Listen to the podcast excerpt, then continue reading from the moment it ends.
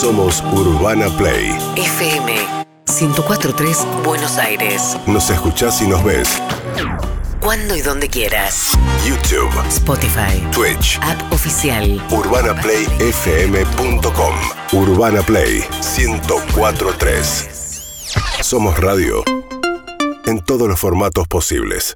La noticia quizás más inesperada, más sorpresiva de los anuncios del viernes pasado tiene que ver con la vuelta a clases presenciales en los distritos del conurbano de la provincia de Buenos Aires. La provincia de Buenos Aires es muy vasta, tiene 134 municipios. La mayoría de los municipios del interior de la provincia, incluidos algunos muy grandes como Bahía Blanca, Mar del Plata, siguen sin eh, presencialidad, pero la mayoría de los distritos del conurbano van a un esquema de presencialidad eh, cuidada, como la llaman. Este fue el anuncio de Kisilov el viernes y en voz de Agustina Vila, la ministra de Educación de la provincia.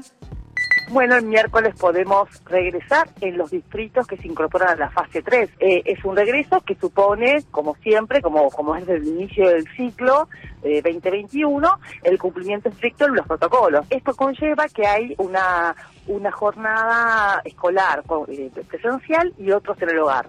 Eh, en lo que establecimos en la provincia de Buenos Aires, en su gran mayoría, es que las escuelas dan, eh, dictan clases presenciales una semana y la otra semana continúan dictando clases a través de entornos virtuales o con trabajos domiciliarios. Todo lo que es conurbano arranca. Eh, lo que pasa que, bueno, gran parte del interior de la provincia sigue sin clases presenciales.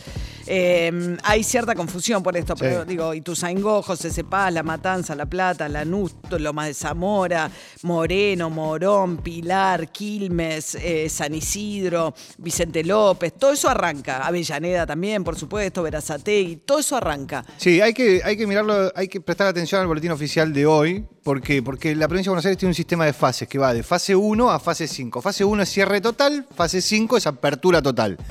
En ese sistema, hasta la semana pasada, hasta el viernes, había 114 distritos en fase 2. 17 en fase 3, 4 en fase 4, 5 en fase 5. L- Tenés que estar en fase 3 para poder tener presencialidad. Con lo cual los que van a cambiar son esos 114 distritos, pero no todos. Van a cambiar entre 40 y 50 que son los del conurbano y hay que ver qué es lo que sucede con el interior de la provincia de Buenos Aires, como vos bien decís. Claro, se queja Pinamar, Bahía Blanca, Mar del Plata, porque quedaron afuera de la presencialidad. Mientras tanto, fue medio desprolijo porque Goyán se anticipó, el ministro de Salud, eh, eh, Daniel Goyán, que siempre es el que da malas noticias, dijo, bueno, venimos con los números, entonces, si la curva sigue bajando de esta manera, ya vamos a estar en condiciones de anunciarlo. Nicolás Trota, el ministro de Educación de la Nación, decía... Veníamos trabajando para eso. La realidad es que se adelanta el ministro de Salud porque, porque creo que lo tenía que hacer el gobernador, veníamos supervisando los indicadores, que también son muy finitos, ¿no? Y la verdad nosotros veíamos una mejora en la semana pasada, pero no teníamos la certeza de que se iba a poder regresar la semana que viene o si iba a tener que esperar una semana más. Donde, ¿por qué para nosotros era importante no adelantar para no generar ninguna expectativa hasta no tener la certeza de que íbamos a poder dar ese paso en una región tan importante como es el Gran Buenos Aires. Trota siempre queda con el pie cambiado, Sí. ¿no? ¿Se acuerdan cuando dijo presencialidad, presencialidad? Y Alberto Fernández a las pocas horas dijo no presencialidad. Y ahora cuando hay presencialidad en provincia de Buenos Aires se lo anuncian y dice, bueno, se anticiparon. En fin, hay toda una discusión también porque estos, eh, estos niveles de alerta se elaboran en base a tres indicadores que fijó el decreto de Alberto Fernández, que a falta de una ley sigue siendo lo que rige, que tiene que ver con cantidad de contagios cada millón de habitantes, cada 100.000 habitantes, ocupación de camas de terapia intensiva, etcétera. En la cantidad de ocupación de camas de terapia intensiva no hay discusión. El área metropolitana cedió, cede un poco más lenta a medida que caen los casos, está al 74%.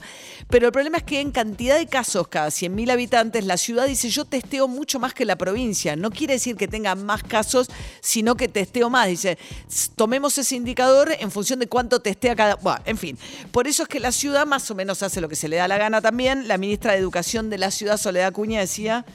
Eh, No veníamos dialogando en ese sentido con la provincia, en el Consejo Federal no se venía manifestando de esta manera, de hecho en el Consejo Federal venían que el- la regulación marcaba que si había zona de alerta no se podían dar clases y que había que hacer firme con esto y estábamos hablando sobre todo del tema de receso invernal.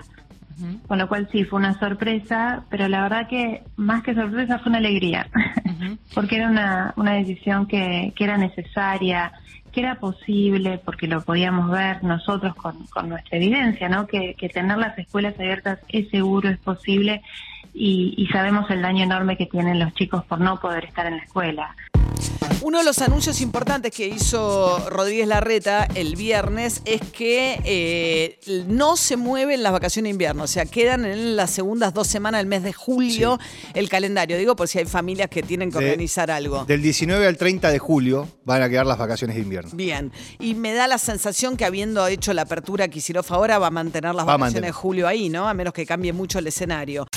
Urbana Play Noticias.